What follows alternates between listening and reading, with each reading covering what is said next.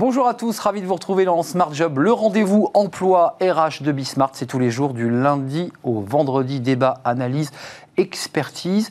Et au programme, aujourd'hui, dans Bien dans son job, le président de l'Institut français des administrateurs, il est notre invité.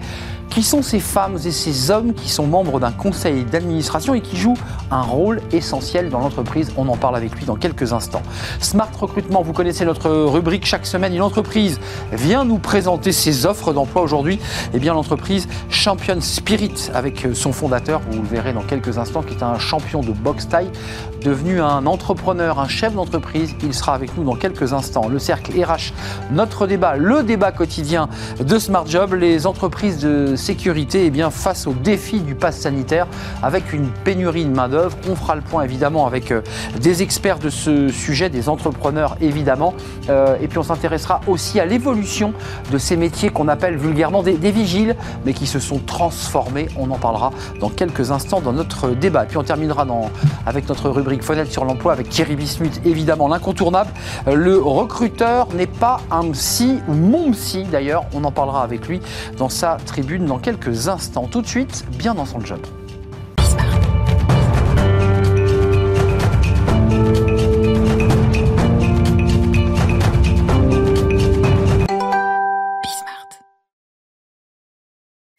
Bien dans son job, avec aujourd'hui euh, peut-être la question bien dans son conseil d'administration. On va parler, vous l'aurez compris, des, administrateurs. Euh, on connaît souvent le, le, nom du PDG, du CEO, qui sont des personnalités médiatiques qui s'expriment dans les médias très rarement les membres d'un conseil d'administration. Denis Terrien, merci d'avoir répondu à notre invitation. Je sais que vous êtes très occupé. Vous êtes président de l'IFA, l'Institut française des administrateurs, et puis CEO Europe du Sud de Salesforce. Mais aujourd'hui, vous êtes venu avec votre casquette de, président de, l'IFA. Euh, je précise par ailleurs, c'est intéressant dans l'échange qu'on aura dans, quelques instants, que vous êtes vous aussi administrateur. Euh, et donc, voilà, vous vivez cette fonction euh, pleinement. D'abord, un petit mot, parce que c'est une institution qui pèse qui a de l'influence et qui est peu connu. C'est quoi l'IFA exactement? L'IFA est effectivement moins connue du grand public. En revanche, elle regroupe plus de 3000 administratrices et administrateurs qui se réunissent très régulièrement, à peu près 500 se réunissent tous les mois pour réfléchir sur comment améliorer la gouvernance. Donc on a une raison d'être, c'est des administratrices et administrateurs engagés pour une gouvernance responsable, créatrice de valeurs durables en veillant au bien commun. Et sous cette, euh, euh, euh, raison d'être, donc on réfléchit ensemble, soit dans des groupes de travail, sur des sujets tels que le climat et la gouvernance, ou l'ESG, ou sinon, moi, en tant que président du comité de nomination, comment je peux mieux comprendre les évolutions aujourd'hui avec la crise et autres, et aussi, on a toute une activité de formation pour les administrateurs et administratrices. Communauté de nomination et puis de rémunération, parce que ça renvoie évidemment euh, au travail euh, mené par Marie-Jo Zimmermann, la députée euh, qui avait fait voter cette loi Copé-Zimmermann, avec les femmes au sein des conseils d'administration augmentant, et ça a plutôt fonctionné. Puis il y avait un débat aussi sur les fameux comités de rémunération, parce que c'est un cénacle un peu particulier qui va valider ou pas l'augmentation du, du, PDG. D'abord, ce sont des gens très engagés. Ça vous, ça vous va, ma présentation Femmes et hommes de l'ombre, euh, finalement peu connus, mal connus, dont la mission finalement n'est peut-être pas assez valorisée? Alors je ne dirais pas de l'ombre, je dirais au contraire femmes et hommes engagés, mais qui ne sont pas publics. Euh, ce sont euh, le, le, portrait type de l'administratrice ou de l'administrateur. Elle a 55 ans, elle a été avant directrice financière d'une société de cosméto, par exemple. Donc elle connaît bien le monde euh, les, cycles courts et elle va être au conseil d'administration d'une société de service. Euh, voilà. Ce qui est important pour être administratrice administrateur, c'est d'aimer faire faire plutôt que faire, la différence du DG qui fait, et aussi d'être formé. Parce qu'il ne suffit pas de se dire administrateur pour l'être. C'est comme journaliste ou agriculteur, c'est pas parce qu'on se dit journaliste hmm. qu'on est un journaliste et même un bon journaliste. Vous voulez dire quoi? Il y a le temps, il y a l'expérience, il y a la maturité. C'est ça aussi le, poids d'un administrateur Absolument. Si jamais on regarde les quatre rôles du conseil d'administration, c'est quoi? Premièrement, il faut nommer le DG, décider comment il va être rémunéré eh et l'aider à faire sa mission.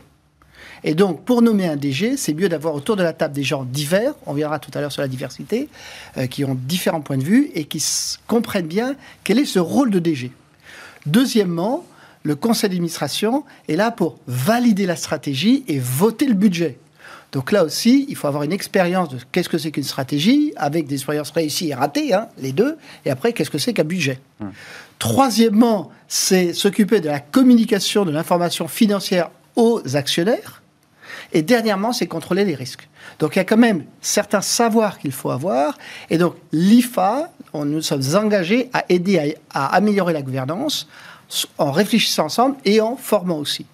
Et quelqu'un qui, alors pour moi, ça fait à peu près 20 ans que je suis dans les conseils d'administration. Mmh. J'ai commencé euh, dans les premières start-up dans lesquelles j'avais investi. Cofidis aussi dans Oui, alors ça, j'ai continué par après. Voilà, par des entreprises euh, euh, de type Cofidis quand même, c'est intéressant le, débat qui souvent est posé dans les médias mainstream de dire finalement le conseil d'administration ne fait qu'entériner et, qui n'a pas autant de pouvoir que cela. Vous vous dites exactement l'inverse. Absolument.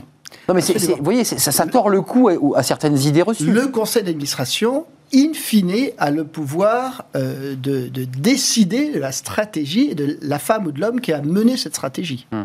Et donc, il y a une responsabilité très forte.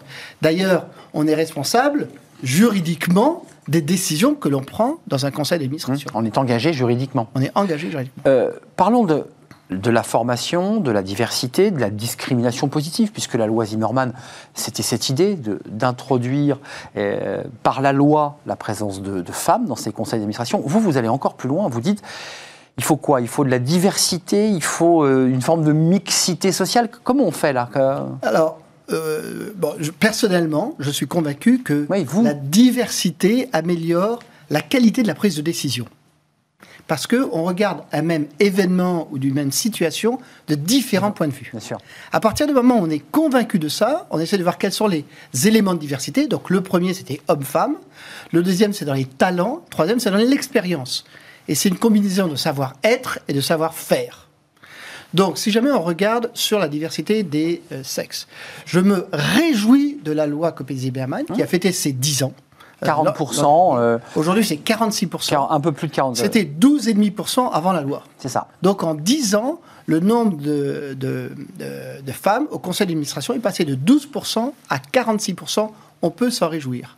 Deuxième élément qui est très intéressant, c'est que dans cette évolution positive, ça a aussi rajeuni les conseils d'administration. Mmh, c'est vrai. Aujourd'hui, l'âge moyen dans un conseil, euh, je l'ai dit tout à l'heure, c'était 55, 55, ans. C'est 65 ans aux États-Unis. Hmm. Et la France est le pays qui a le plus grand nombre, euh, la plus grande diversité de gens. On a des gens dans les conseils d'administration en France qui ont en dessous de 40 ans hmm. et des gens qui ont au-dessus de 70 ans.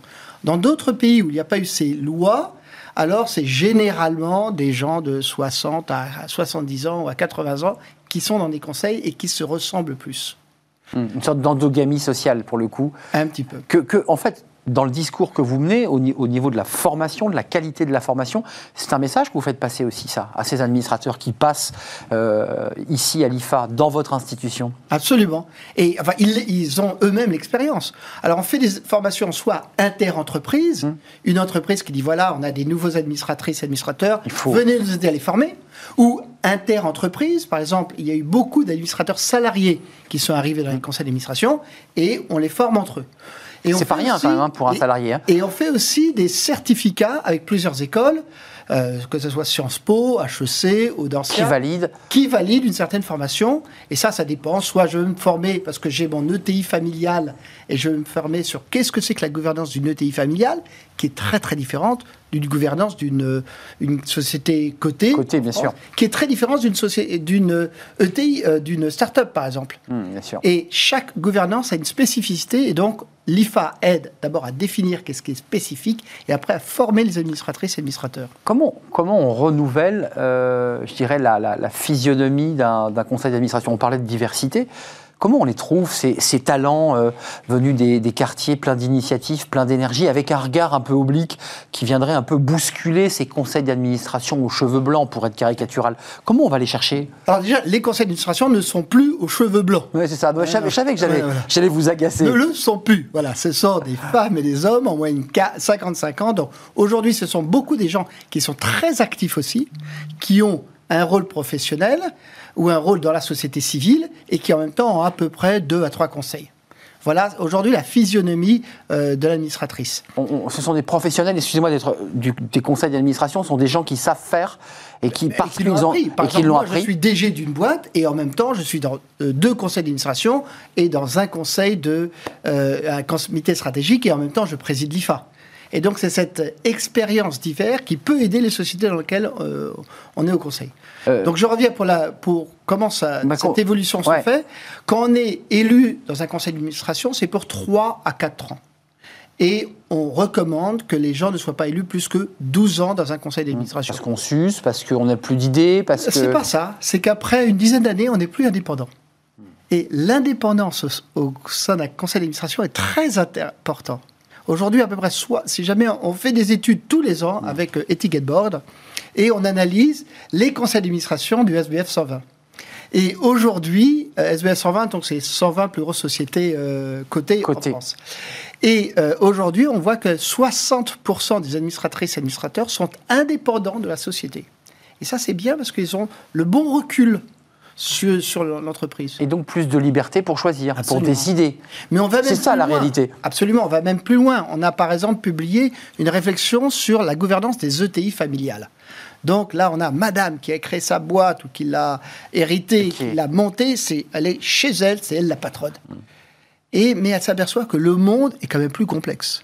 Le monde aujourd'hui, c'est comment je réfléchis sur le changement climatique, comment je réfléchis sur la digitalisation du monde, comment je réfléchis sur la géopolitique, comment je réfléchis sur ma responsabilité sociale et sociétale. Bien sûr. Donc ça, c'est des sujets très divers.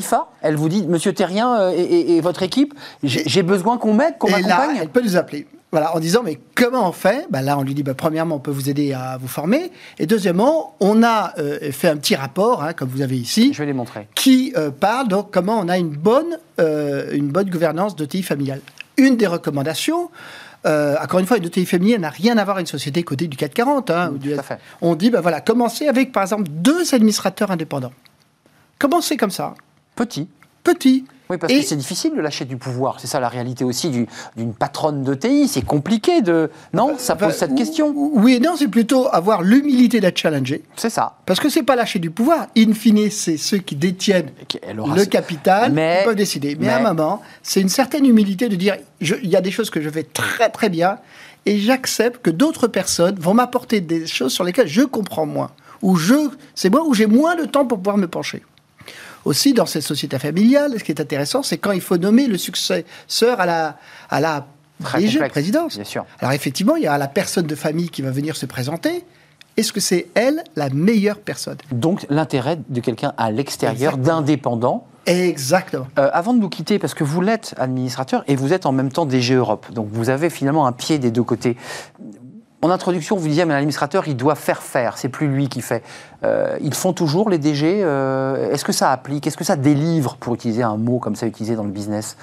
Eh bien, euh, eh bien, ça, c'est la responsabilité du conseil d'administration de faire le point chaque année. Mhm. J'ai été président du comité de nomination et rémunération euh, d'un groupe, d'un grand groupe dans le textile. Et donc, je fixais les objectifs au DG. Et à la fin de l'année, on va on regardait si les objectifs ont été atteints, oui ou non, et on refixait les objectifs à venir.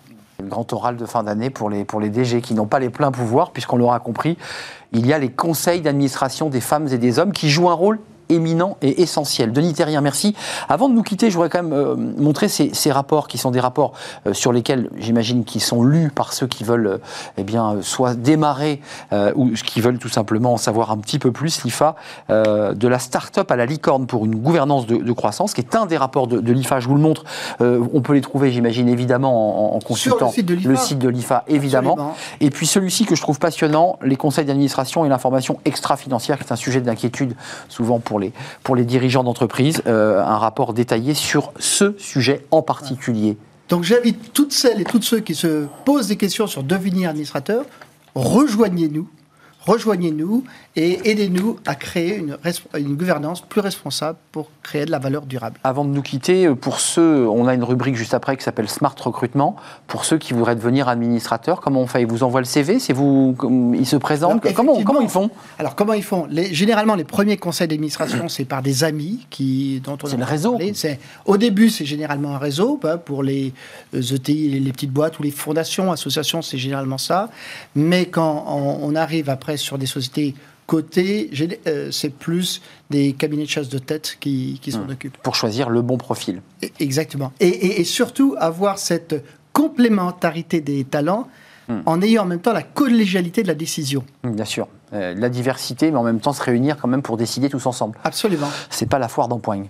Merci Denis Terrien d'être venu président de l'IFA, l'Institut française des administratrices et administrateurs. Vous n'avez pas dit tout à l'heure dans, dans, cette présentation. C'est un plaisir de vous accueillir. Vous reviendrez régulièrement, je l'espère, euh, nous faire part bah, des, projets, de vos travaux et puis tout le travail que vous menez au sein de l'IFA. Je rappelle que vous êtes le, CEO euh, de Salesforce Sud Europe, Europe du Sud.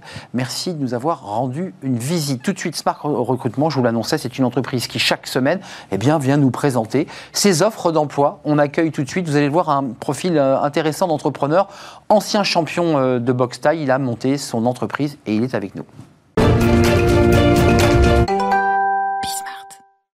Smart Recrutement, notre rubrique euh, hebdomadaire. Chaque semaine, une entreprise eh bien, vient nous présenter ses offres d'emploi. J'accueille Abdoulaye Fadiga. Bonjour Abdoulaye. Bonjour. Euh, vous êtes fondateur de Champion Spirit. Euh, c'est votre entreprise, c'est vous qui l'avez créée. D'abord, un petit mot, parce que votre parcours, il est quand même très atypique et c'est toujours intéressant d'accueillir bah, des champions du monde. Quatre fois champions du monde. Euh, en boxe fois chez les amateurs et trois fois chez les professionnels. Trois chez les pros, un chez les amateurs, neuf fois champion de France, 73 euh, combats, 68 victoires, 54 KO on est bien en boxe taille, qui est un sport absolument incroyable en matière de préparation physique, parce que c'est un sport complet. Euh, vous avez, j'imagine pas totalement raccroché les gants, mais là vous devez vous amuser maintenant, et vous, vous êtes évidemment à la tête de cette entreprise que vous avez créée, Champion Spirit. Euh, juste avant de nous présenter vos offres, vous avez des offres d'emploi à nous présenter, c'est la raison pour laquelle vous êtes sur le plateau aujourd'hui.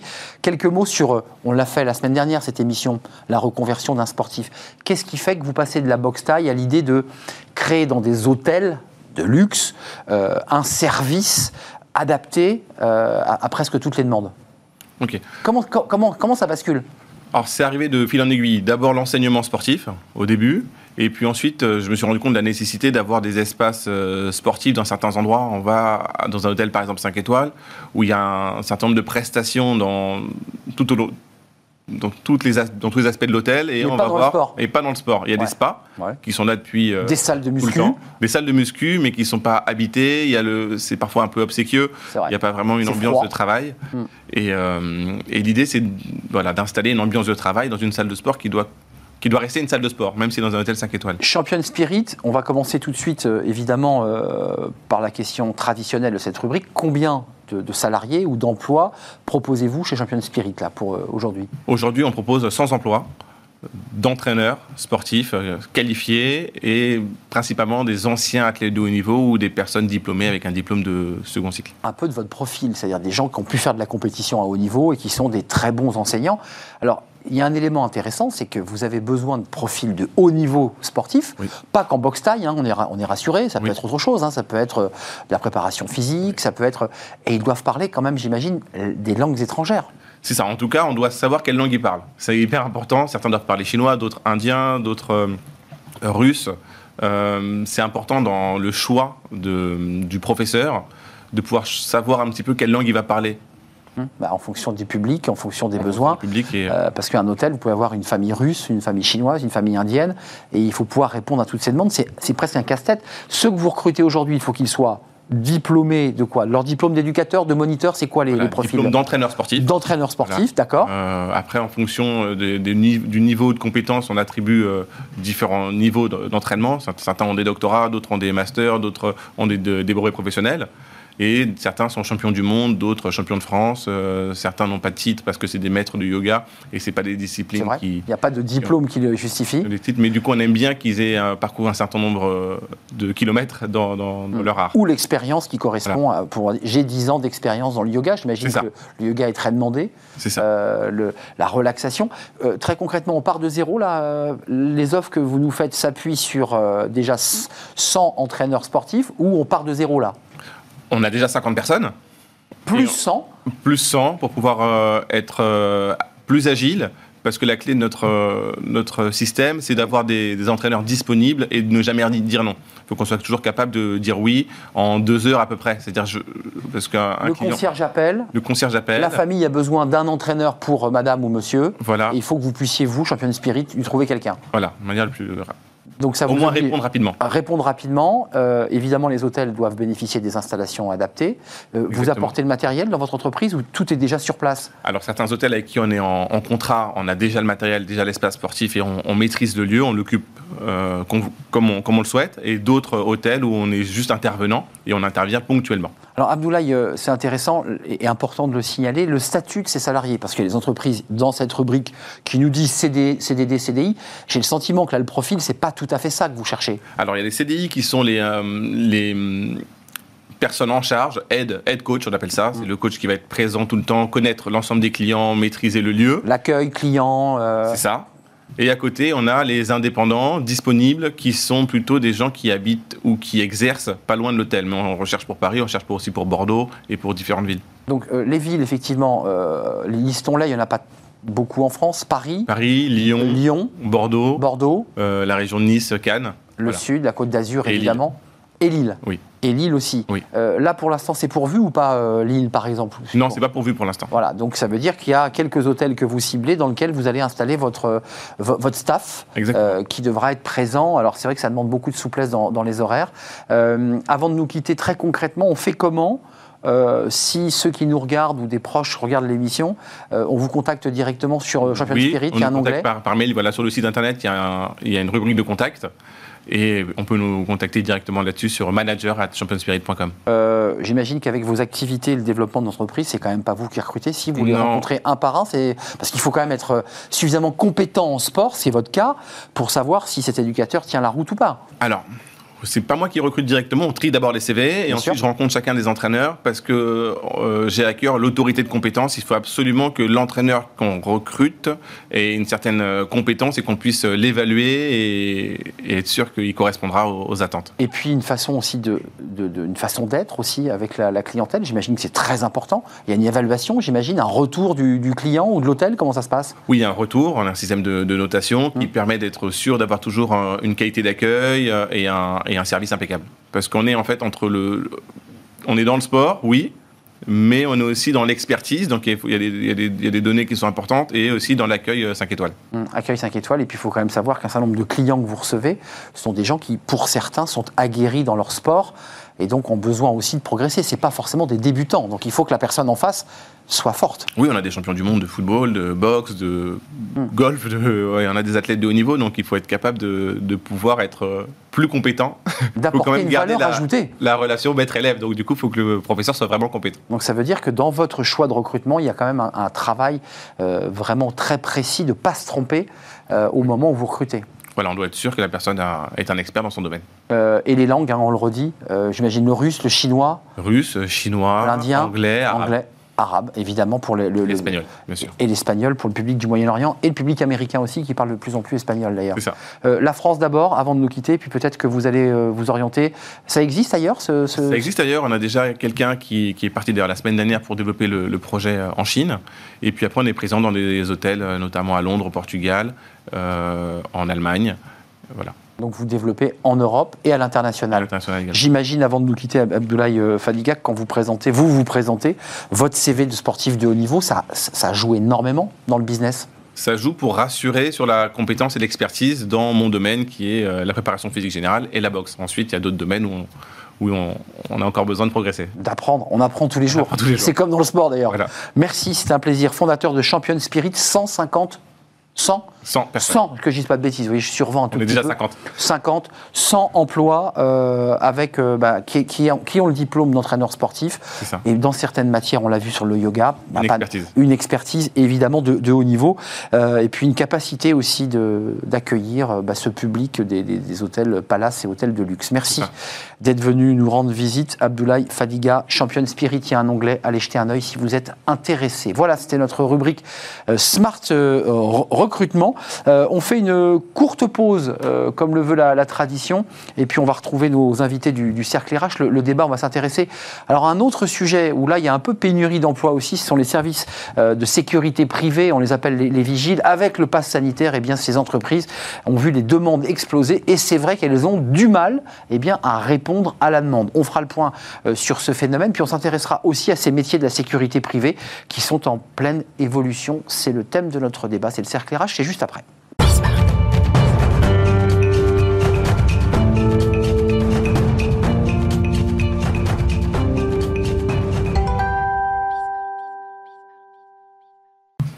Le cercle RH, le débat quotidien de Smart Job. Vous les avez euh, rencontrés forcément un jour ou l'autre dans cette période de Covid. Euh, ce sont les agents de sécurité, vous savez, ceux qui sont euh, ben, devant les grandes surfaces, devant ces, ces lieux publics et qui vous réclament, alors parfois ça se passe bien, parfois ça se passe mal, qui vous réclament votre passe sanitaire. Alors on les appelle euh, de manière un peu impropre d'ailleurs des, des vigiles. C'est un peu dépassé, c'est total. Voilà, c'est pour ça que je le dis de manière impropre. Je savais que j'allais me faire reprendre.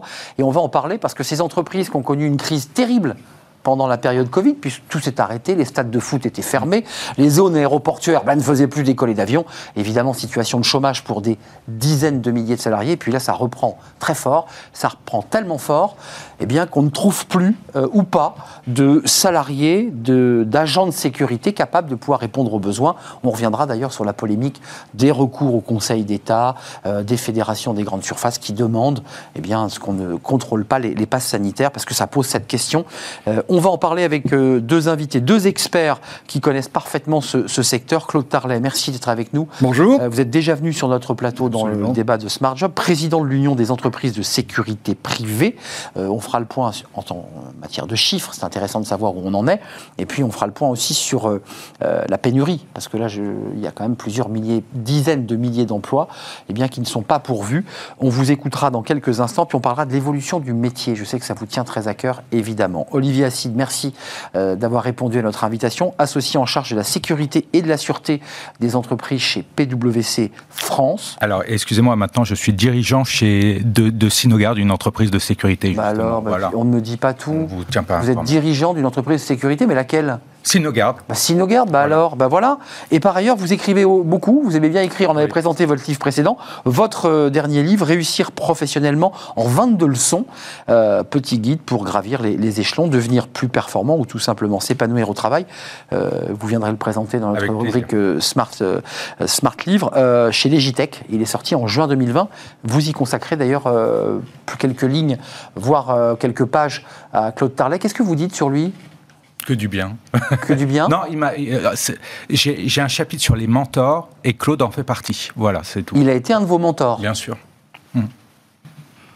C'est beau Quel ça. échange agréable. Oui, on est, on- regardez, on est dans une émission de télé, on se dit des belles Donc, choses. C'est un honneur d'être à côté de lui. et je... Et moi, je suis très heureux de vous accueillir. Vous étiez déjà venu d'ailleurs, hein, pour ceux qui suivent notre émission, Absolument, il y a quelques mois. Euh, Claude Tarlet, avant de nous projeter sur cette pénurie de main-d'œuvre, parce qu'on fait une émission sur l'emploi et les RH, évidemment, on s'intéresse à l'emploi. La crise qu'a traversé le secteur de la sécurité, je me souviens avoir fait un- une visio avec un, chef d'entreprise lyonnais qui avait une entreprise de sécurité qui disait Mais nous, on a, on a l'arme au pied. On n'a plus de stade de foot. euh, L'aéroportuaire, bah, c'est au point mort. J'ai des dizaines de salariés, des centaines de salariés bah, qui sont un petit peu en situation sociale très délicate. Ça a été une période très difficile pour votre secteur. Bah, ce secteur a l'habitude de relever euh, tous les grands défis hein, de ce pays. Il l'a montré pendant la période, en effet, de confinement. Euh, le secteur aéroportuaire a été euh, évidemment euh, très mis à mal. La sécurité événementielle aussi. De manière très large. Les centres de formation se sont évidemment arrêtés. Euh, les transporteurs de fonds ont poursuivi, mais ont été ralentis parfois dans leur activité. Bref, pour l'ensemble de la filière hein, économique de la sécurité privée, puisque euh, on parle bien avec la Fédération française de la sécurité privée de l'ensemble des métiers, pas simplement celui de la surveillance humaine. Ce sont les conseils, ce sont les transporteurs de fonds, ce sont ceux qui interviennent dans les aéroports, ce sont les installateurs aussi de systèmes, tous ceux qui les maintiennent. Lorsque les bâtiments sont restés vides pendant le confinement, tout le monde était en télétravail. Il a Eux fallu venaient installer dans l'urgence Ouais, parfois des installations, euh, les maintenir, les télésurveiller. Donc toutes ces entreprises ont continué à vivre pour maintenir finalement l'essentiel. Et puis dans les prestations euh, traditionnelles de surveillance humaine, ce sont devant les milieux hospitaliers, devant les centres commerciaux, devant les laboratoires parfois, euh, Ouais. que nous avons mis en action des femmes et des hommes par milliers souvent dans des conditions difficiles, dépourvus de moyens de protection suffisants, dépourvus de masques, et qui ont euh, vraiment assuré une mission qui a été essentielle. Des premières lignes. Les premières lignes, Oui, parce qu'on a première peu ligne. parlé des agents de sécurité, on a beaucoup parlé des grandes surfaces, mais Olivier Assis, ils étaient en première ligne. C'est les premières personnes qu'on rencontrait. Je ne sais pas pourquoi vous mettez ça au passé, parce qu'ils sont toujours, Ils sont et- toujours et, là. et peut-être même encore, Encore plus, plus. que d'autres professions actuellement, puisque c'est eux qui vérifient les passes sanitaires et ils doivent gérer l'agressivité d'un certain nombre de, de- de personnes, ce qui n'est pas simple. Donc oui, effectivement, ils sont en première ligne. Euh, la situation sanitaire, juste en matière d'emploi, euh, CDD, CDI, euh, quel était le statut de ces femmes et ces hommes, surtout des hommes? Parce que euh, l'État a quand même mis la main à la poche. Ces entreprises ont été soutenues, j'imagine. Alors, les entreprises qui ont vu leur activité cesser ont été soutenues. Bien sûr. Celles qui ont été appelées à mettre en place des effectifs en complément euh, se sont organisées sans aide particulière. hein. Il a fallu euh, recruter. Alors, bien évidemment, par priorité, les forces vives de l'entreprise ont été sollicitées, souvent en or supplémentaire, mais tout cela a une limite. Et puis ensuite, il fallait, dans le vivier, euh, tenter de trouver des femmes et des hommes pour pouvoir assurer des missions qui ont été relativement longues pendant la période du confinement, très souvent en contrat à durée déterminée, euh, parfois Ou sous-traitance. Ceci a pu Ou être oui. mis en place évidemment dans des conditions difficiles. Et puis en effet, euh, et Olivier a raison de le dire, la sous-traitance a été aussi une des réponses, à condition qu'elle soit évidemment bien encadrée et régulée. Olivier Assis, la sous-traitance, c'est-à-dire que vous êtes aujourd'hui à la tête, vous avez quitté PwC, euh, vous êtes à la tête d'une entreprise de sécurité. Euh, dans, quel, dans quel domaine particulier toute la sécurité, tout, tout le spectre qu'on a balayé, dans quel secteur exactement euh, Ah, Très simplement, euh, service global de, de sécurité ou service intégré, c'est-à-dire surveillance humaine, télésurveillance, transport de fonds, et puis accompagnement en matière de sécurité, donc de- du, du conseil euh, pour accompagner sur euh, la sécurisation d'environnement, de, projets, de voilà, de projets, différents types de projets. des hauts et des bas. En cette rentrée, on a eu quelques articles, quelques interviews de- d'entreprises, de, fédérations. Euh, euh, Claude Tarlet est monté au créneau en disant Attendez, attendez, euh, nous, on est dans la pénurie. C'est votre cas aujourd'hui Vous êtes dans une difficulté de Ah, recrutement mais c'est plus que le cas, oui. On a une grosse difficulté. Et avec un point auquel je tiens, il y a une loi qui s'appelle la loi sécurité globale. Vous en avez entendu parler. Bien sûr. Qui, heureusement, ne l'impose pas, mais qui, quand même, euh, insiste sur la réduction, voire l'élimination de la sous-traitance. Moi, c'est un de mes objectifs. C'est-à-dire que euh, quand j'ai repris la société en, en- en janvier, on était à 35%. Mon objectif est d'aller vers 15%. Donc, euh, réduire considérablement parce que je veux pouvoir contrôler la, la Eh oui. qualité. Eh oui. Et, et- et- donc, c'est une condition sine qua non. Donc, vous voyez, vous avez euh, effectivement des difficultés à recruter parce qu'il y a des besoins importants et en même temps, euh, des, des lois qui, euh, qui n'imposent pas, mais qui incitent à, à- à- à réduire ce, ce volet de, de- de possibilités à la sous-traitance. Hum, Ça, c'est très intéressant parce que ça touche quand même, Claude Tarlet, à la question de la qualité, à, à la formation. On est d'accord. Pénurie de main-d'œuvre parce qu'aujourd'hui, il y a un besoin pour surveiller l'ensemble des portes des grands magasins, euh, des, des- des- des grandes surfaces et de tous ces lieux. Euh, il faut euh, à chaque porte deux ou trois. C'est combien de personnes pour une grande Les surface? centres commerciaux disaient qu'en moyenne, près de 2000 personnes étaient nécessaires pour couvrir 140 centres commerciaux. Globalement, à l'époque, on avait fait un petit peu les estimations avec l'ensemble des équipes. On estimait que plusieurs milliers de personnes seraient nécessaires pour, dans la durée, tenir. La difficulté est bientôt faite qu'on n'a pas de potion magique. Oui. Euh, nous sommes déjà sur les opérations qui nous sont confiées tout au long de l'année pour assurer la sécurité des infrastructures. Flux tendu. Un flux tendu. Ensuite, la période des congés n'est jamais favorable au recrutement et en plus, vrai. euh, on ne peut pas recruter n'importe quelle personne dans n'importe quelle condition.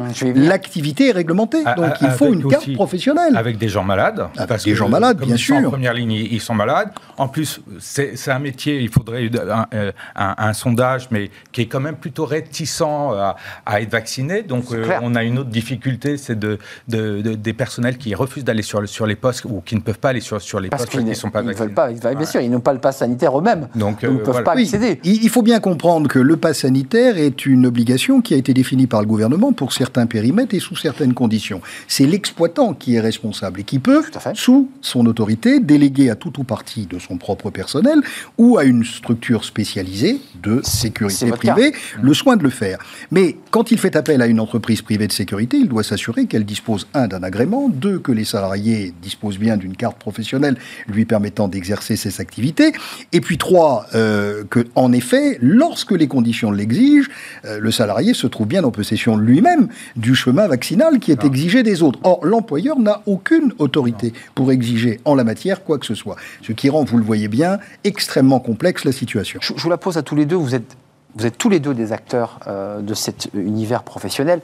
Il suffit d'avoir sillonné les grandes surfaces, d'avoir été euh, interpellé par un agent de sécurité. On se dit, derrière ce métier, il y a quand même presque une entreprise d'insertion sociale. Est-ce que vous avez le sentiment-là?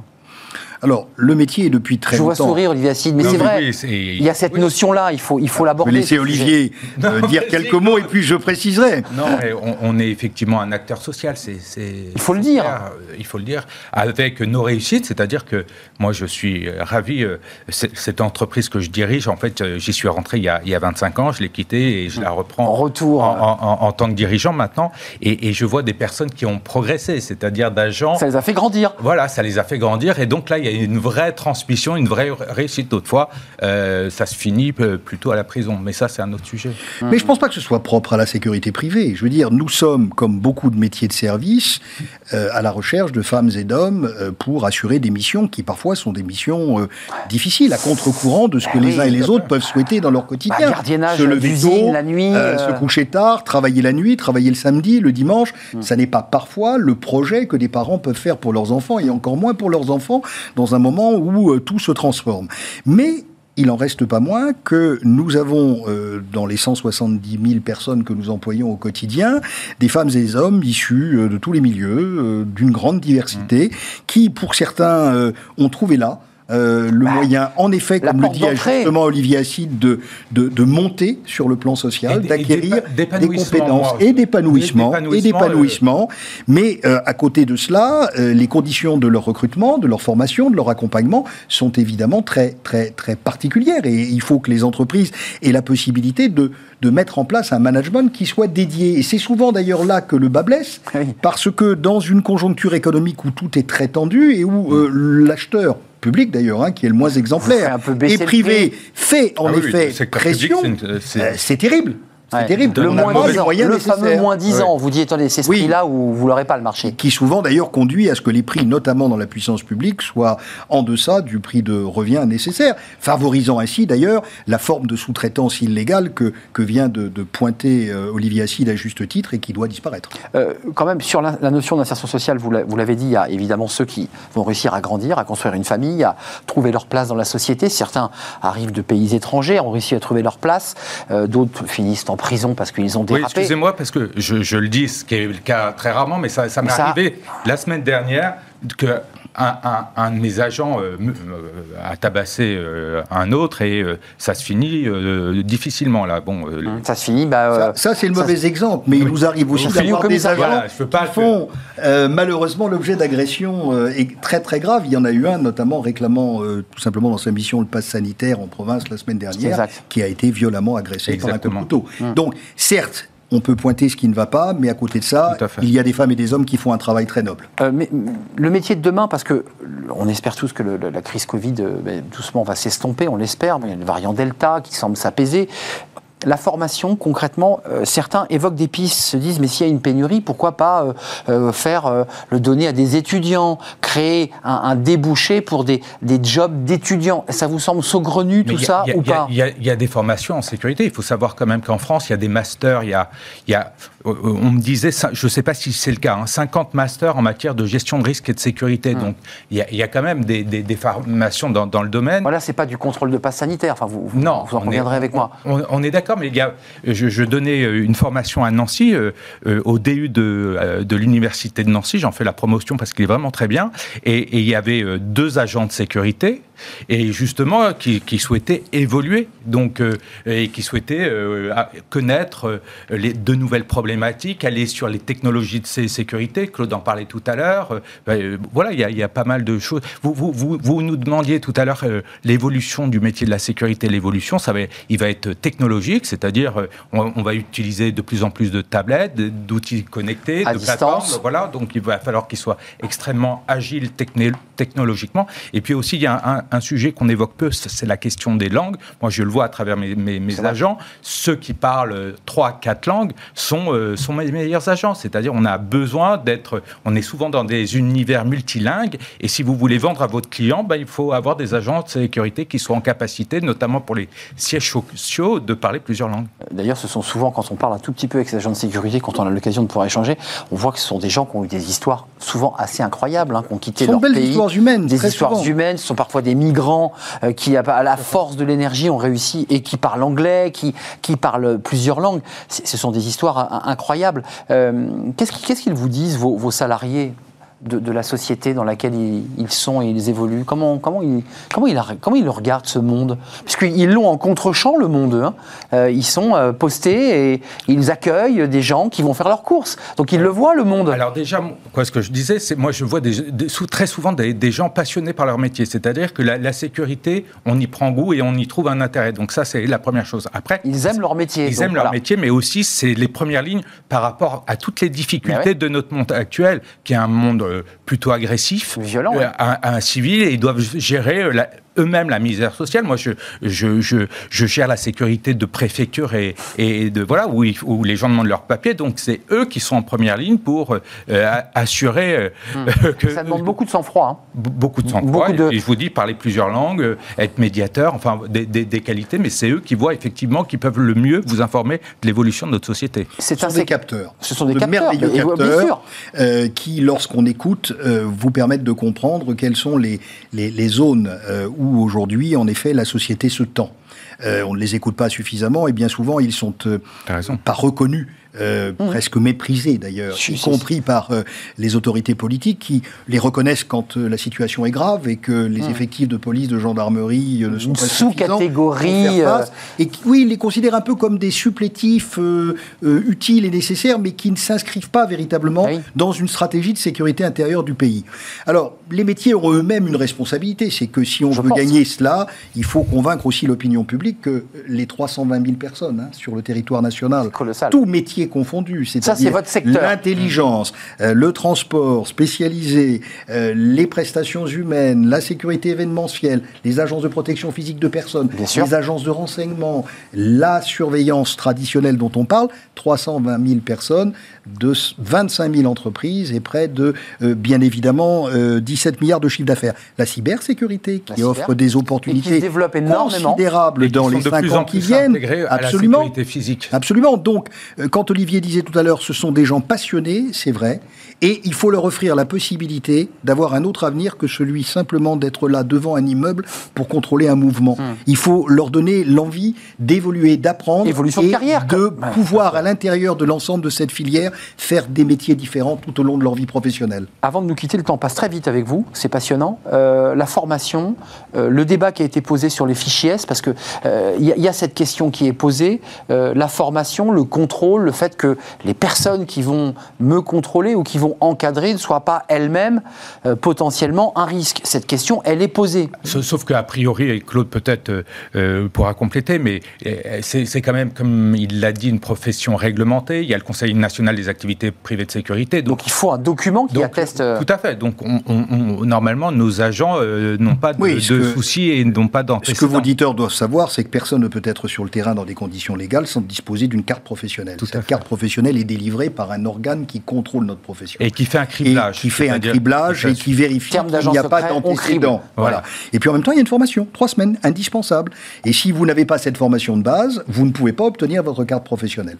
Donc la loi a déjà réglé les conditions de l'accès des femmes et des hommes en ce métier. Par conséquent, ceux qui sont sur le terrain, sauf à être employés de manière illégale, cela peut se produire, sont des femmes et des hommes qui disposent véritablement d'un agrément pour le faire. Mais nous sommes d'accord que la responsabilité en cas d'utilisation illégale d'agents de, sécurité, c'est la, la, grande surface qui, a recruté en déléguant ce pouvoir à, une entreprise. Ça n'exonère pas l'employeur de ceux qui sont dans l'illégalité de ses responsabilités, mais il y a une responsabilité solidaire. Ça éclaire ce qu'évoquait Olivier Assis tout à l'heure sur l'idée de réduire le plus possible la sous-traitance et de travailler en direct euh, parce que vous connaissez votre personnel, parce que vous l'accompagnez et que vous le suivez. La sous-traitance est utile quand elle permettent de donner une spécialisation complémentaire dans une solution globale. Quand on a un besoin Mais quand il s'agit d'abaisser anormalement le prix de vente et donc de ne pas rémunérer dans des conditions régulières le salarié, elle doit être évidemment détruite. Olivier Un point important, on en discutait avec, avec Claude sur la question du prix. C'est si on veut faire progresser notre profession, si on veut avoir moins de sous-traitance, si on veut avoir des cadres intermédiaires et des échelons mmh. justement à gravir, et, il faut que aussi nos clients comprennent qu'on euh, qu'il faut payer un peu, un peu mieux et non pas être vraiment au prix le, le plus bas. Et qu'on leur offre une solution, et pas simplement une heure de main-d'œuvre. C'est ça, c'est ça. Il y a quand même, dans ce que vous évoquez, quand même un peu de mépris à l'égard de cette population de salariés, 320 000, euh, qui sont un peu des, sous-catégories professionnelles. En tout cas, c'est ce que vous nous dites. Euh, la profession, indépendamment des salariés, j'imagine que les entreprises là voient leur chiffre d'affaires euh, exploser, non? Non, pas Non, non, mais j'essaie de. certaines entreprises, en effet, de surveillance humaine fortement implantées dans les centres commerciaux ont vu une demande forte. Donc là, dans les milieux hospitaliers, oui, elle va vraisemblablement être régulée par l'annonce qui a été faite aujourd'hui de la suppression du pass sanitaire dans les centres commerciaux. Donc tout ça est en train de bouger. Décision du Conseil d'État mercredi. Hein. Tout à fait. mais euh, probable, probable, probable, Et donc tout cela va évidemment modifier les, les, les, les, périmètres de demande. Il y a oui une, une forte demande, mais que la profession, de toute manière, globalement, pour les conditions que j'ai indiquées, ne peut pas toute seule, évidemment, et puis, absorber. C'est ça. Et puis par rapport à ce que dit Claude et ce que vous, vous dites, vous avez une augmentation. Moi, je constate effectivement une augmentation de mon chiffre d'affaires. Il n'y a aucune difficulté à ça. En revanche, quand on parle bénéfice, c'est plus compliqué. Donc c'est ce que vous évoquiez, c'est-à-dire que les, la négociation avec les, les donneurs d'ordre euh, est compliqué. Tout à fait. Oui, nous ne pouvons pas être considérés que comme des métiers de l'urgence. Nous avons des fonctions sociales fortes quand nous assurons la sécurité d'un bâtiment ou d'un espace tout au long de l'année. L'urgence, c'est possible, mais à condition que nous soyons rémunérés pour le faire. Tiens, avant de nous quitter, il nous reste un tout petit peu de temps. Je me disais comme ça en préparant l'émission que ces questions qui, sont quand même relatives à l'intimité la, des Français, c'est vérifié sur un, barcode, euh, le nom, le prénom. Je me disais, mais tout ça, ça aurait dû être géré par le régalien et pas par d'entreprises privées. Qu'est-ce que, qu'est-ce que vous dites à cela? Vous dites, après tout, nous, ça fait vivre nos entreprises, mais est-ce que c'est du régalien ou est-ce qu'on peut le déléguer à, des entreprises privées? En tout cas, on met nos agents en difficulté. Bah, c'est très clair. Euh, ce, que, ce que vous dites est juste, et moi, je le vois. Et effectivement, euh, des, personnes qui ne veulent pas, pas bah effectivement, vous savez, savez l'âge de la personne, enfin, vous avez un certain nombre... Et lui n'est pas assermenté, cet homme en face, ah il ne peut pas... Euh, donc qu'est-ce qu'il fait? Qu'est-ce qu'ils font d'ailleurs? Je, ah bah, Ils appellent la police? Ils appellent d'abord l'exploitant qui est responsable du périmètre dans lequel il intervient, et c'est l'exploitant qui fait intervenir le cas échéant. Vous avez beaucoup de remontées, Claude Tarlet, la difficulté On en a, mais, mais relativement peu globalement à la présence qui est la nôtre. Une bonne intelligence sur le terrain. Non, ce que je veux dire simplement, c'est que l'État, pour répondre clairement à la question, ne peut plus, ne sait plus, ne veut plus, n'a plus parfois les moyens. C'est le débat Covid, hein, à, cette, à cette montée euh, en, exigence de sécurité mmh, de la population elle-même. Donc l'entreprise privée, euh, euh, qu'elle accompagne, qu'elle installe des systèmes, qu'elle télétransporte, télésurveille ou assure des prestations, voit un marché évidemment qui est un marché du privé qui se développe. Je veux simplement dire que l'État ne doit pas faire de confusion. Il lui appartient de régler l'ordre public. C'est sa responsabilité. Mmh. Nous, nous devons avant tout satisfaire nos clients. C'est ça notre raison d'être. Gagner de l'argent, maintenir et développer des emplois et produire des solutions. Mmh. Nous ne sommes pas sur le même terrain, même si nos entrepreneurs ont un sens élevé de leurs responsabilités et des valeurs de la République. Donc c'est pas l'ordre public, c'est la sécurité et les besoins de vos clients. Parfois, on a le sentiment que la frontière est, est, assez. Non, non, la nôtre est claire. La vôtre est très claire. C'est un plaisir, messieurs, de vous accueillir. Olivier Assid, vous êtes à la tête aujourd'hui de cette entreprise dont vous allez reciter le nom. Sinogard. Sinogard. Vous y étiez passé il y a 25 ans et vous en prenez les rênes là depuis janvier dernier. Réussir professionnellement en 22 leçons. Vous viendrez nous en parler dans, ce livre, dans, Smart, euh, dans notre rubrique livre de, de Smart Job, parce que je pense que j'ai envie de le lire, ce livre. D'abord, j'ai envie de savoir ce que vous avez écrit. Je demanderai à vos services de me... Exactement. J'aimerais bien vous, vous inviter pour qu'on en parle, parce que c'était exactement le cœur de notre émission. Claude Tarlet, merci. Je vous en prie. venu nous, nous parler, euh, à cœur ouvert, président de l'Union des entreprises de sécurité président de la Fédération, française, de la sécurité privée. Il s'agit d'une des organisations qui s'occupe de la surveillance humaine. Le champ qui est le mien aujourd'hui est plus large. La FFSP. Absolument. Et vous en avez euh, la présidence. Merci à, vous deux euh, d'être venus sur notre plateau. On termine notre rubrique, vous savez, par fenêtre sur l'emploi. Et aujourd'hui, c'est Thierry Bismuth. Il ne fera pas de poème aujourd'hui et il ne va pas réinventer le code du travail. Non, il va nous parler des recruteurs. Ben, les recruteurs, ce ne sont pas nos psys. Voilà ce qu'il est venu nous dire.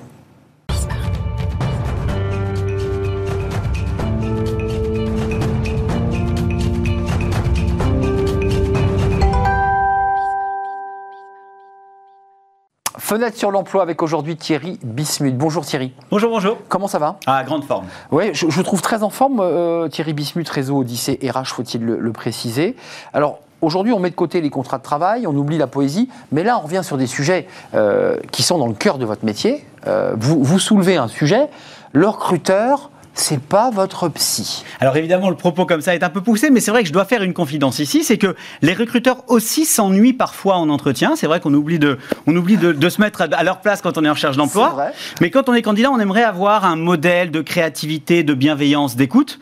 Euh, sauf que c'est pas toujours comme ça que ça se passe. Et, à la place du professionnel un peu infaillible qu'on aimerait avoir en face de nous et qui nous juge, on a parfois tout simplement un homme ou une femme fatigué, qui baille, qui baille parfois, qui s'y ennuie et qui doit cocher des cases tout simplement. Faut pas l'oublier. Alors, est-ce que euh, euh, euh, créativité, oui ou non? Travail d'équipe, oui ou non? Gestion du stress, oui ou non? On oublie que on rêve d'avoir un croisement entre Mère Teresa en termes de bienveillance et Léonard de Vinci pour essayer de transposer notre métier. C'est rare. Et puis finalement, on a quelqu'un de fatigué, de lassé, qui doit quand même lui remplir une fiche de poste, c'est-à-dire voir si on rentre dans les cases qu'on lui a imposées. Hum. vous, nous dressez quand même aujourd'hui, je sais pas, vous êtes, en forme, enfin, vous nous dressez un portrait un peu noir et cynique, quoi. Non, mais Il y a quand même des recruteurs qui se passionnent. Non, mais je noircis, j'ai que 7 minutes alors je noircis un peu le trait, c'est vrai. Minute, c'est énorme. non, vous avez raison de dire que beaucoup de recruteurs me diront, mais il exagère, c'est pas toujours comme ça que ça se passe, et ils ont raison. Ceci étant dit, il faut pas oublier que le candidat, lui, s'il veut le job, il ne peut pas se permettre le luxe de ne pas savoir si en face de lui, il a quelqu'un de réactif, de créatif, de bienveillant, ou au contraire quelqu'un qui est fatigué. Alors moi, mon conseil au candidat, puisque c'est là mon rôle, comment on fait là? Fais comme si tu avais un recruteur normal, et puis espère avoir une exception. Alors, comment on fait ça? Bah oui, comment on fait? Eh ben, euh, Premier conseil, d'abord, c'est ce que je disais tout à l'heure, c'est ce que vous disiez. En tant que recruteur, je ne suis pas ton psy. Ça veut dire que si tu es candidat, euh, tes états d'âme, euh, ton parcours depuis le bac, hmm. tes trois managers toxiques, c'est assez rare et parfois on entend des gens nous dire j'ai pas eu de chance. Le divorce de tes parents. Voilà, exactement. les trois changements de métier parce que je m'ennuie vite. Tout ça, je ne veux pas le savoir. Je n'ai pas besoin de le savoir et même ça m'inquiète. Donc, ça, il ne il faut pas tout me dire. Si j'étais ton psy, si je facturais la consultation et que j'étais sur un canapé, pourquoi pas? Mais là, en l'occurrence, on est dans quelque chose qui ressemble aussi à un acte de vente. C'est un moment de vérité, mais c'est aussi un acte de vente. Et donc, l'intérêt du candidat, c'est de pouvoir filtrer un peu les informations, sachant que, se mettant à ma place, moi, je dois cocher des cases. J'ai un cahier des charges. Et le rôle du candidat, c'est de me permettre de cocher des cases. Donc, il faut être extrêmement vigilant sur. Il ne faut pas tout dire, parce que c'est ça que vous nous dites. Exactement. On a un objectif en tant que candidat, et c'est très simple, parce qu'en général, les cases que je dois cocher, je les ai écrites quelque part sur mon offre d'emploi. C'est-à-dire que quand j'ai rédigé mon offre d'emploi, quand j'ai réalisé mon site web RH, j'ai indiqué quelles étaient les valeurs, quels étaient les savoir-être, les qualités que je cherchais. Donc le premier métier du candidat, si je dis comme ça, si je mhm. pouvais le dire comme ça, c'est de préparer son entretien de la manière suivante. Parce que souvent on dit qu'il faut préparer, mais on ne sait pas ce que ça veut dire. Se préparer, c'est pas c'est pas mieux se connaître soi-même. C'est identifier les critères que je cherche en tant que recruteur. En fonction de ce qui a été écrit dans l'offre d'emploi. Et surtout d'être capable de créer les passerelles. Par exemple, euh, il y a des choses très simples. Si par exemple j'ai été en home office pendant deux ans et que dans l'offre d'emploi il y a marqué autonomie demandée, il n'y a pas besoin d'être un génie pour voir comment on va relier les points. Mais tout le talent d'un candidat, ça va être d'être capable de créer des passerelles. Quand il n'y en a pas beaucoup. Exactement, quand c'est, quand c'est, quand c'est moins évident pour le recruteur que je suis, qui parfois manque de créativité à ce moment-là. Qui va dire, ah bah tiens, c'est pas bête ce qu'il me dit là. Oui, par exemple, si je postule à un poste de commercial euh, et que évidemment on va me demander si j'ai la, la, capacité de prospecter, si j'ai la, la persévérance pour passer 30, 50 ou 100 coups de fil par jour, par exemple. J'ai peut-être jamais été commercial et je n'ai jamais peut-être prospecté de manière aussi intensive. Mais si, alors j'ai été, euh, euh, je sais pas moi, danseuse, euh, j'ai fait la danse classique pendant 12 ans de manière un peu professionnelle quand même. Ça, c'est de la persévérance. Exactement. Et eh ben, je vais pouvoir dire que passer 3 heures par jour sur des demi-pointes, ça demande quand même une résistance à la frustration et à l'échec qui est au moins euh, égale à celle qu'on peut avoir quand on est commercial. Hmm. Donc, le, rôle du candidat, c'est ça. Je prends un autre exemple. Si on me demande de la créativité sur les annonces, je peux tout à fait effectivement dire, par exemple, sans que le recruteur ne me l'ait demandé, que si je suis fan de jeux de rôle, eh bien, le jeu de rôle, ça demande de créer des scénarios, de, créer des récits. Et donc, c'est pas la créativité qu'il attendait sur sa fiche de poste, mais je l'ai aidé alors qu'il aurait peut-être pas fait seul à relier les points. Enfin, l'entreprise, c'est aussi un jeu de rôle. Hein.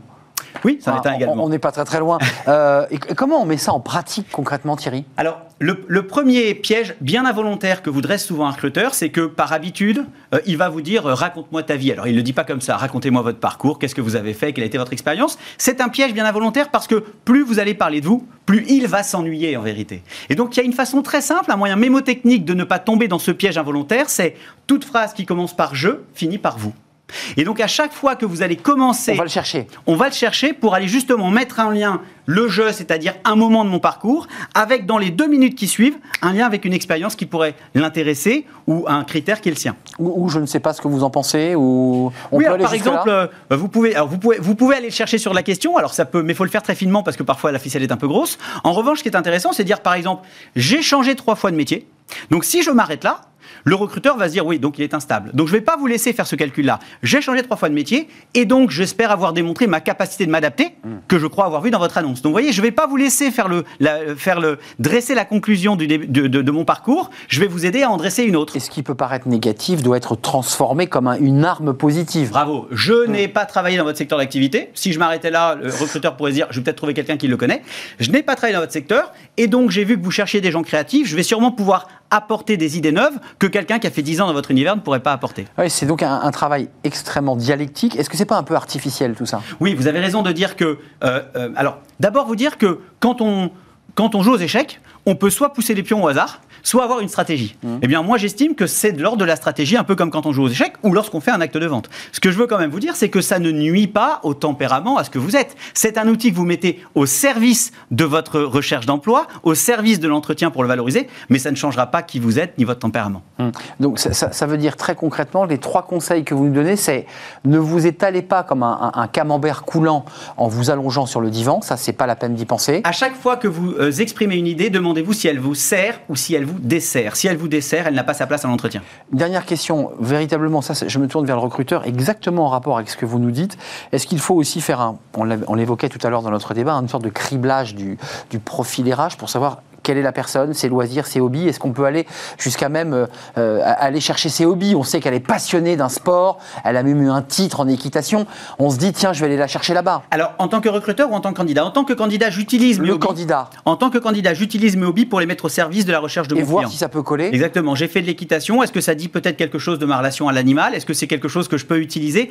Si ça correspond à un des critères Il faut faire un profil, cibler la personne qui va nous accueillir, c'est-à-dire le, le DRH, ah. pour se dire, tiens, lui, il aime ça, elle n'aime pas ça. Ah, je ne sais pas si j'irais jusqu'à dire s'il aime le rugby, on va parler rugby, ça va bien se passer. Je ne dis pas que ça ne peut pas arriver, mais disons que euh, ça, joue. ça peut jouer. Après, euh, le hasard voudrait que vous ayez les mêmes passions que lui. Ce qu'il faudrait éviter, c'est de s'inventer un hobby qui serait le sien, ça ne marchera pas. Je préfère que vous mettiez vos propres hobbies au service de votre présentation plutôt que d'aller chercher un faux intérêt pour un univers qui serait le sien. Oui, puis il suffirait que le DRH vous pose une vraie question technique, et puis là, vous êtes mort. J'allais vous le dire, tout ce que je vous ai présenté, ça ne consiste jamais à mentir, simplement de mettre en évidence le lien avec vos vraies passions. Ne mentez jamais, mais utilisez vos atouts. Ça me semble bien plus prudent d'être honnête et ne pas mentir. Merci Thierry Bismuth, Odyssée RH, pour votre passion, votre énergie que vous mettez comme ça sur notre plateau.